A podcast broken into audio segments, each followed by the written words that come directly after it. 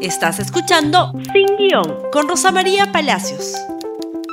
Muy, muy buenos días y bienvenidos nuevamente a Sin Guión. Empezamos una nueva semana en la política peruana y vamos a dedicar este programa a hablar de la marcha del día sábado, 5 de noviembre. Una marcha que fue muy bien, creo yo, promocionada en redes sociales, sobre todo. Algunos medios de comunicación han hecho y dado mucha información antes, durante y después de la marcha. La marcha tuvo incidentes que hay que condenar, el uso desproporcionado de la fuerza policial, por supuesto, siempre es condenable. La Defensoría del Pueblo ha pedido ya, y nuevamente lo ha reiterado, que no se utilicen caballos en este tipo de manifestaciones para controlar el orden interno, porque no solamente se daña a los animales, sino también se perjudica a personas inocentes que pueden ser arremetidas, ¿no es cierto?, estando en el suelo, como sucedió el sábado. El uso de gases lacrimógenos también tiene que estar regulado. No puede arrojarse sobre la gente de manera indiscriminada. Lamentablemente no es práctica nueva en el caso de la Policía Nacional. Hay que recordar que el derecho a reunirse pacíficamente sin armas es un derecho constitucional no requiere de permiso previo según nuestra eh, jurisprudencia del Tribunal Constitucional. Pero, como todo derecho, como todo derecho tiene regulación y tiene límites. Mal o bien, la Policía Nacional instaló unas cercas. Probablemente mal, no debió instalarlas, pero las instaló. Y por tanto, hay que respetar dentro del derecho a reunión que hay algunos límites que hay que respetar. Si en la primera fila, además, se coloca a personas que pertenecen a colectivos manifiestamente violentos, como Arita no se rinde, la resistencia, los combatientes, el resultado va a ser violento. Eso creo yo que era evitable si es que se hubieran cumplido algunas disposiciones mínimas para desarrollar la marcha. Pero en general, en general, salvo estos incidentes, la marcha fue muy pacífica. Acá tenemos una fotografía muy, muy contundente. Hay una similar publicada en el Diario del Comercio, esta es la República, eh, donde se ve en las cinco cuadras de la avenida Bancay bastante llenas. Ahí nomás ven ustedes el crucero peatonal abajo, eh, estaba la valla policial y hay cinco cuadras, digamos, más o menos llenas de la avenida Bancay. Esa es una foto ya a nivel de tierra, de suelo. Eh, lo que estamos viendo es una fotografía muy parecida, muy parecida a la marcha espontánea del 5 de abril, pero acá vemos a Jorge del Castillo en primera fila, después hablaremos un poco de su participación.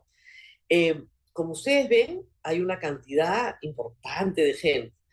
¿Pueden ser 5.000? Sí, sin duda. ¿10.000? Tal vez no. Algunos dicen que unos 7.000. Pero digamos, digamos que sean 10.000. Muy bien. Lima es una ciudad de 10 millones de habitantes. Se supone que esta era la marcha.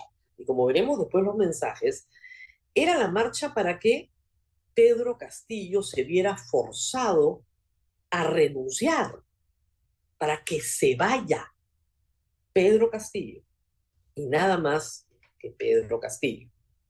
Acá tenemos imágenes también de los momentos más violentos de la marcha. En mi experiencia siempre hay siempre hay, y eh, siempre la policía se descuida y usa más la fuerza de la necesaria. Pero eso no significa que haya que gritar a los suboficiales que están cumpliendo órdenes en el nivel de grosería que utilizó Jorge del Castillo con un megáfono eh, frente a estos suboficiales. Ahí tienen otra vista aérea bastante clara de lo que sucedió. Ahora, analicemos un poco los objetivos de la marcha y si estos se han logrado o no. Lima es una plaza que es manifiestamente adversa a Pedro Castillo en todas las encuestas. El nivel de desaprobación del presidente en Lima yo creo que ya supera el 80%. No es ni querido ni apreciado y en realidad una inmensa mayoría de limeños, también de peruanos, pero de limeños, quieren que Castillo deje de ser presidente. Y en eso hay casi, casi consenso universal en la ciudad de Lima. una ciudad que tiene 10 millones de habitantes. Si eso es así, ¿por qué hay 10.000 personas en una marcha? Un sábado bien volanteado, bien, digamos, difundido el día, la hora, los mensajes. Y es una pregunta que los organizadores se tienen que hacer. ¿Por qué? Si la mayoría de esta ciudad quiere que el presidente de la República se vaya, ¿por qué no podemos convocar medio millón de personas? Ya han habido marchas en el Perú que han convocado medio millón de personas y políticos que han convocado medio millón de personas sin ningún problema. Lo primero que se dijo es que esta marcha no era de los partidos políticos, pero los representantes al Congreso no lo creyeron así. Y hemos coleccionado algunas figuritas de ese día que pueden explicar la razón por la cual al final del día la marcha no logra el objetivo deseado. Veamos, por favor, primero está el almirante Montoya, que señaló que habían millones de ciudadanos marchando en contra de la corrupción y pidiendo la renuncia de Castillo Terrones. Millones. No, ni sumando las pequeñas marchas que hubieron en 10 provincias. No hay forma pero cierto medio de comunicación difunde noticia tendenciosa afirmando que hay un puñado de personas apoyando a un mandatario. Sí, hay un puñado de personas apoyando a un mandatario, eso sí es verdad también. No se dan cuenta que están apoyando a la corrupción. No están apoyando a la corrupción. Creo que no están entendiendo el mensaje en el Congreso y vamos a ir sobre eso. Pero veamos más congresistas asistentes, por favor. Siguiente. Tenemos a Norma Yarro.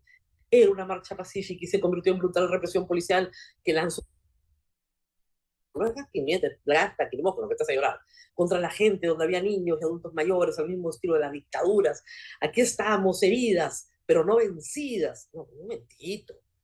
O sea, inmediatamente las redes sociales comenzaron a decirle a estos congresistas, oigan, y Merino, porque una cosa no quita la otra. Una cosa.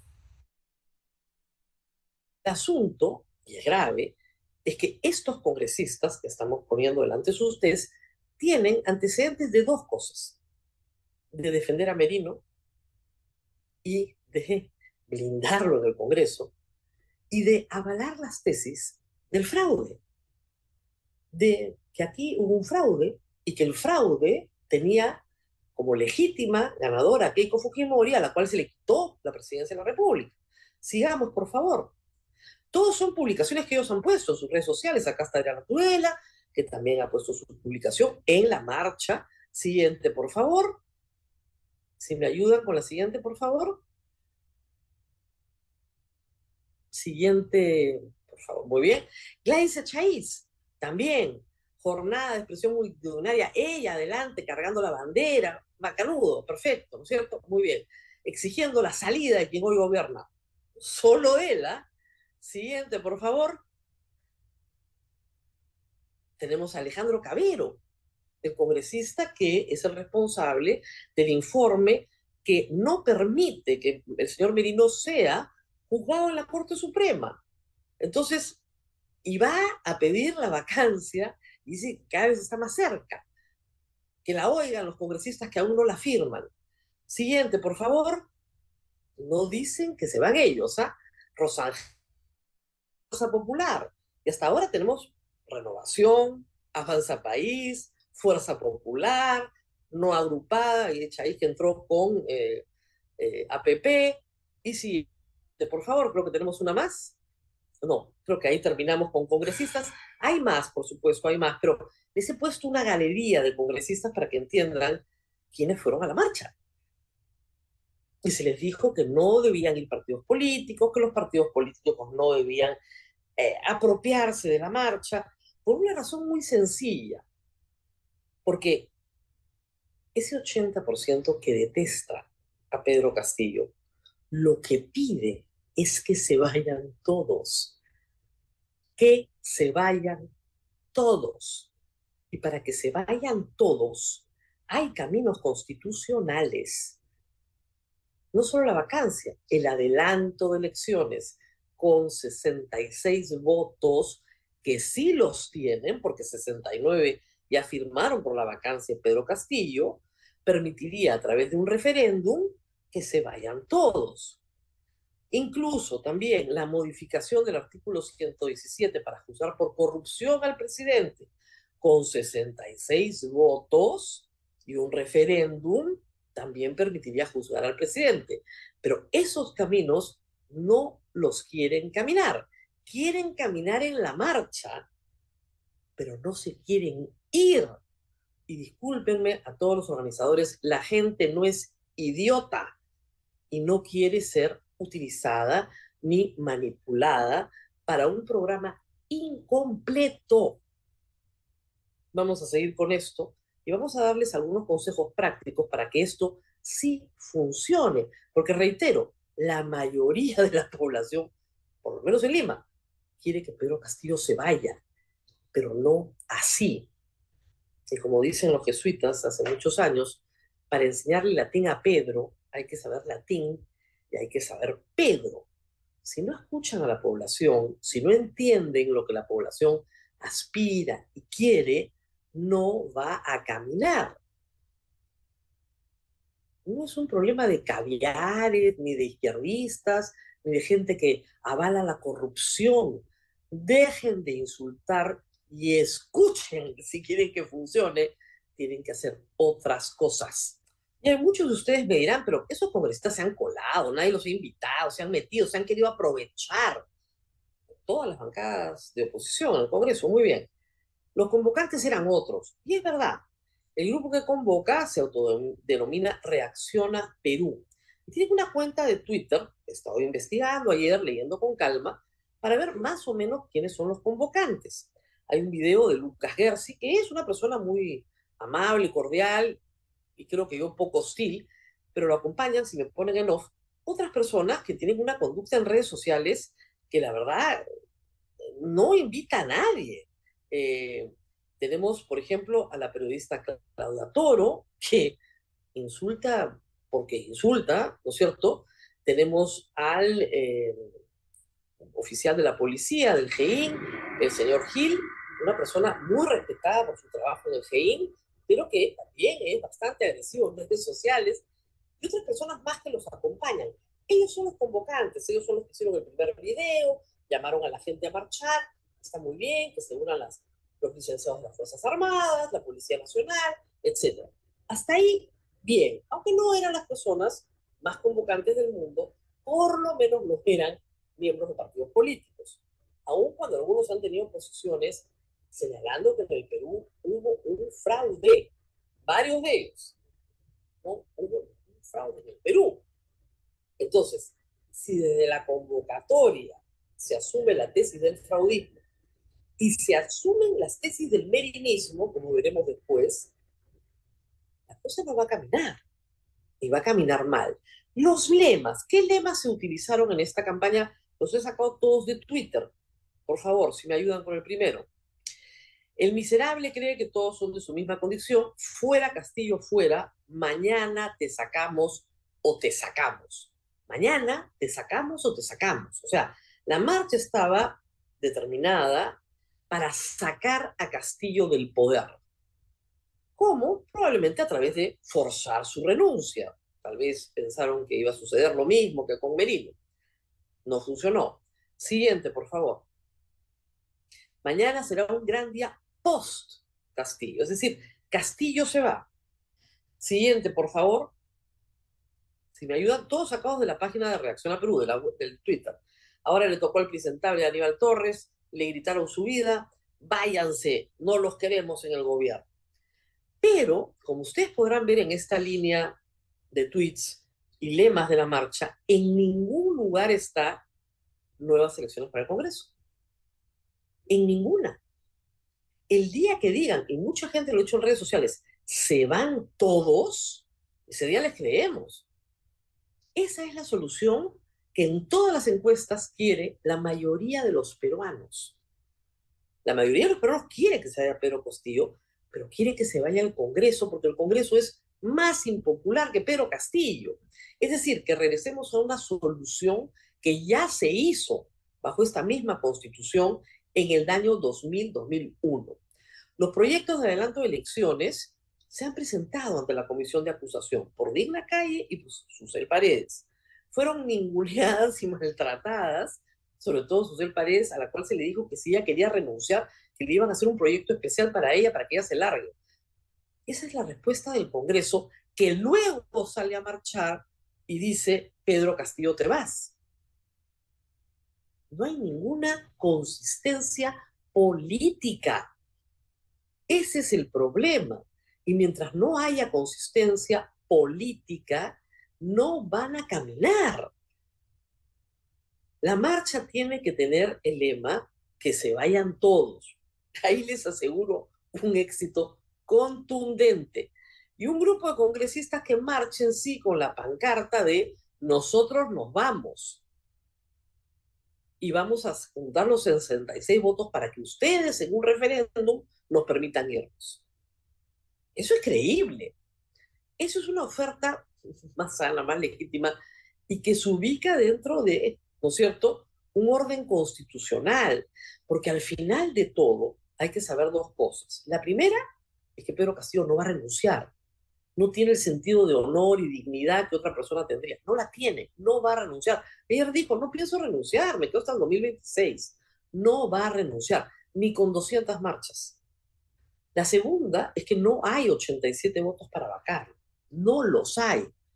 Mientras Vladimir Cerrón no quiera traicionar a Pedro Castillo, no hay forma. Además de los otros que pueden estar también comprados por el gobierno, como se volvió a ratificar ayer en varios reportajes que hablaron de colaboraciones eficaces para comprar niños. Muy bien, no hay los 87 votos, no los hay, no los va a ver. ¿Qué hay? Hay 66 votos y el deseo popular de que se vayan todos. Sí hay. ¿Por qué no aprovechar lo que hay? En serio, de verdad, ¿quieren que se vaya Pedro Castillo? Se puede ir. Y eso no es un camino caviar, ni un camino terruco, ni nada de las tonterías que han dicho. Como por ejemplo con esta imagen ayer, que demuestra de nuevo todo el problema de esta marcha. Alguien preguntaba, no entiendo no que teníamos que marchar todos, de nuevo se aprovecha esta marcha para estigmatizar a Sagasti, al cual aparentemente las bancadas de derecha en el Congreso le tienen terror, porque no me puedo explicar qué quiere decir esto, salvo el terror de que postule más adelante en la vida y que gane una elección nacional. No hay otra explicación. Porque al primero que deberían convocar es a Sagasti, que ha pedido exactamente lo mismo, que se recojan firmas para hacer una solicitud al Congreso, de tal manera que haya un adelanto de elecciones, que Pedro Castillo se vaya. El objetivo es el mismo, pero como las formas no son las mismas, van a seguir reuniendo 5.000 personas a 10.000 personas en las ciudades de Lima. No más que eso. El que tenga ojos, que vea. Eso no es más la fe ni mala disposición. Yo quisiera que triunfen, que les vaya muy bien, que tengan éxito. Pero de la forma en la que lo están haciendo, no va a funcionar. Y creo que he dado razones muy justificadas para que se entienda por qué no va a funcionar. No hay forma de que Pedro Castillo renuncie. No la hay. Y menos poniendo tan poca gente en la calle. Recordemos lo que pasó con el fraudismo. Todos los sábados salían a marchar, hasta que al final no pasaban de 500 personas. Pararon. Y ahora vuelven desde los mismos canales de comunicación, muchas veces repitiendo los mismos personajes y apoyados por los mismos congresistas que no quieren irse. ¿Qué vamos a hacer? Muy bien, esperemos otras alternativas, otras convocatorias efectuadas en otros términos y que esas sí sean francamente mucho más exitosas. Hoy se definen muchas cosas sobre Pedro Castillo en el Congreso también. Vamos a ver qué dice la subcomisión de acusaciones constitucionales sobre la denuncia constitucional por traición a la patria. Pero eso lo informaremos ya el día de mañana. Muy bien, esto ha sido todo por hoy. Compartan este video, por favor, con todos los que quieren que Castillo se vaya. Aspiración legítima de la mayoría de los peruanos y de la gran mayoría de los limeños, pero que no encuentran a la vista una opción satisfactoria para hacerlo bien. Compartan este programa, reitero, en Twitter, en Instagram, en Facebook, en YouTube. Nos vemos nuevamente el día de mañana. Hasta pronto. Gracias por escuchar Sin Guión con Rosa María Palacios. Suscríbete para que disfrutes más contenidos.